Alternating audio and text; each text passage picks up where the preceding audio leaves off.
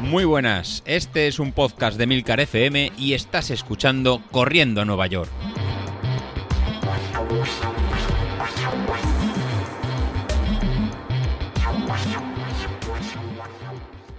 Hola a todos, muy buenos días y bienvenidos de nuevo al podcast de los viernes, vuestro episodio favorito de la semana. Y este sí que es el bueno, ¿eh? Este sí que soy yo de verdad.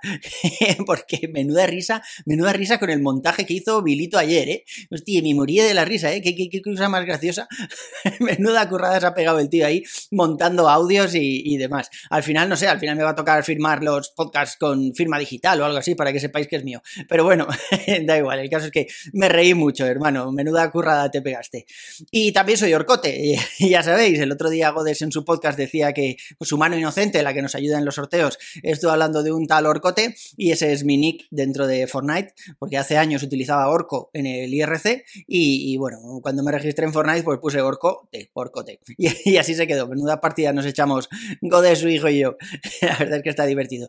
Pero bueno, yo hoy he venido a hablaros de, de la carrera del fin de semana, porque pinché. Como ya sabéis, pinché, lo han comentado ahí los compañeros y, lo dije también en el grupo de Telegram, pinché por su normal por gilipollas. Ahora os doy un poco más de detalle, pero es que a quién se le ocurre, o sea, llevo entre el Epix, el Street y todo eso, llevo ahí, a ver, el Epix que costó mil pavos, el Street 200, redondeando 1200 euros en tecnología. Y solo hablo de tecnología, ya no os estoy hablando de la ropa ni nada de eso, solo en tecnología 1200 pavos. Eh, toda esa tecnología me daba un pronóstico de carrera, unos datos en vatios y demás, súper concisos, súper precisos, y a tomar por culo y no les hago caso, macho. Sería imbécil. El caso es que todo esto empezó un poco antes en el, en el, canal, ahí en el grupo de Telegram, porque, bueno, lo comenté con Godes, que yo veía mi potencia crítica ahí a 2.99, pero se me quedaba un poco bajo. Lo dije también, os lo comenté el viernes pasado, ahí en el, en el mejor episodio de la, de la semana. Y bueno, estuvimos viendo los números de WKO, lo que decía Training Peaks y demás, y decidimos subirlo a 302, a 302 vatios. Y bueno, ni tan mal, la verdad es que con eso se quedaba un pronóstico de carrera un poco más, mm, más rapidillo, ¿no? Más acorde a lo que yo me sentía. Bueno, vale. Pero es que luego además cuando entráis en Street y veis que ahí, que está, bueno, pues dentro de la carrera de Street que te dice los vatios a los que tienes que correr y el tiempo aproximado, no sé si habéis probado, pero puedes editar eso, ¿no? Y, le dices, eh, dentro del rango que te dice Street, todo esto es tu zona verde, que es donde deberías moverte más o menos en la carrera, pues puedes ajustarlo, ir un poco más hacia el tope o ir un poco más conservador. Pues a puto tope lo puse, ¿vale? Me, salía que tenía que hacer con la subida de potencia y demás, me, me salía que tenía que hacer la carrera a 298, 299, algo así, un pelín por debajo de los 300 frente a el cálculo original antes de tocar nada, que eran 288, ¿eh? O sea, ya estamos 10 vatios por encima. Pero es que no contento con esa mierda, luego voy a la carrera y, salgo como de sale los huevos, macho. O sea, empecé a, trotar, me vi fuerte y, empecé pues rapidillo, ¿no? Y vi que el primer kilómetro salió a una media de 320 vatios. 320 vatios es una animalada, o sea, no tenía que haber ido a 320 vatios.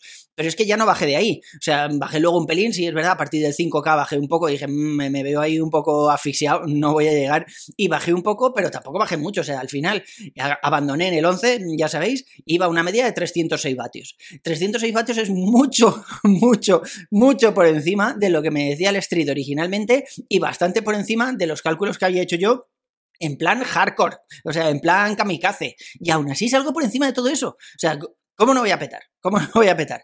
Pero es que además estuvimos hablando el día de antes o un par de días antes ahí en el canal sobre, pues eso, sobre los suplementos, los geles que íbamos a llevar y tal. Yo había hecho unas pruebas determinadas, que era empezar a comerme uno de esos de manzana de Victory Endurance que utilizo yo eh, aproximadamente en el kilómetro 10, un poquito antes del 10, y luego sobre el 15 o así, uno de cafeína. Había hecho pruebas de tiradas largas con eso, me sentaba bien, no notaba nada, yo os lo he contado alguna vez, que yo no noto nada en los geles, pero bueno, pero llegaba al final, ¿no?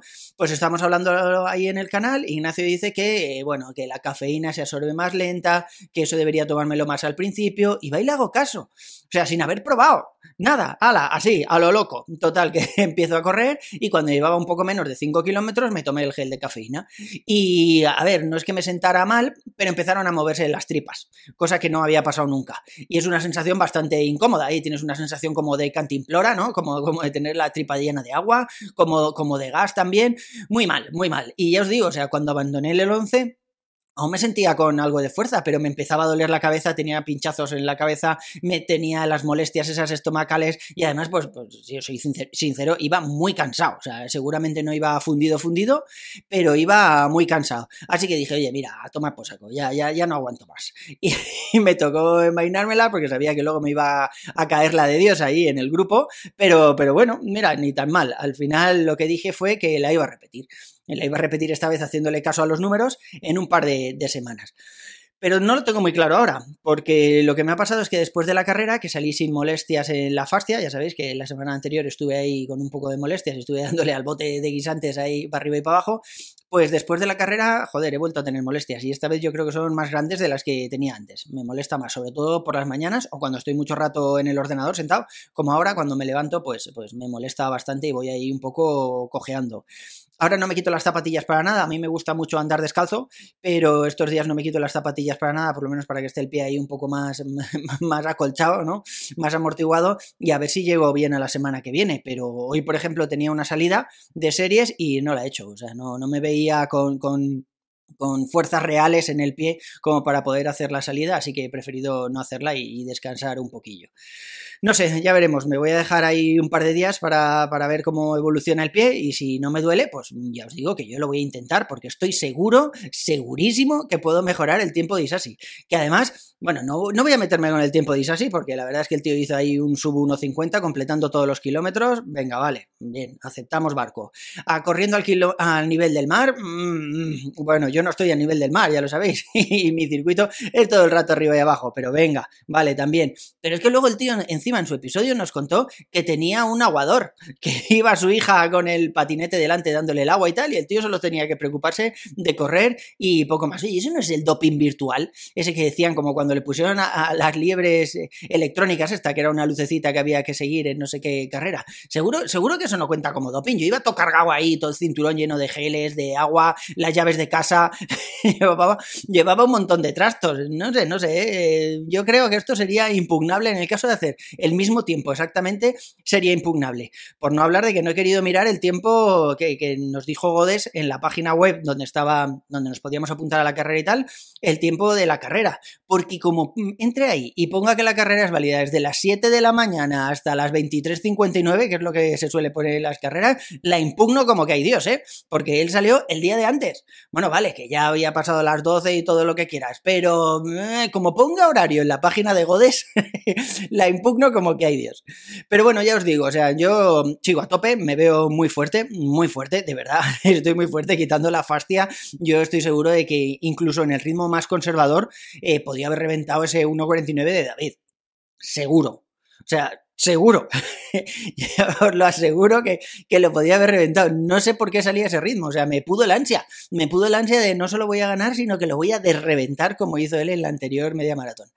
Así que ya os digo, si al final el pie me sigue molestando, pues lo que haré será esperar. Esperar al siguiente reto, que estaba todo el mundo diciendo por ahí que el siguiente reto donde nos veríamos las caras es la maratón de Valencia, pero yo no creo que Godes aguante esta maratón de Valencia sin ponernos un reto intermedio.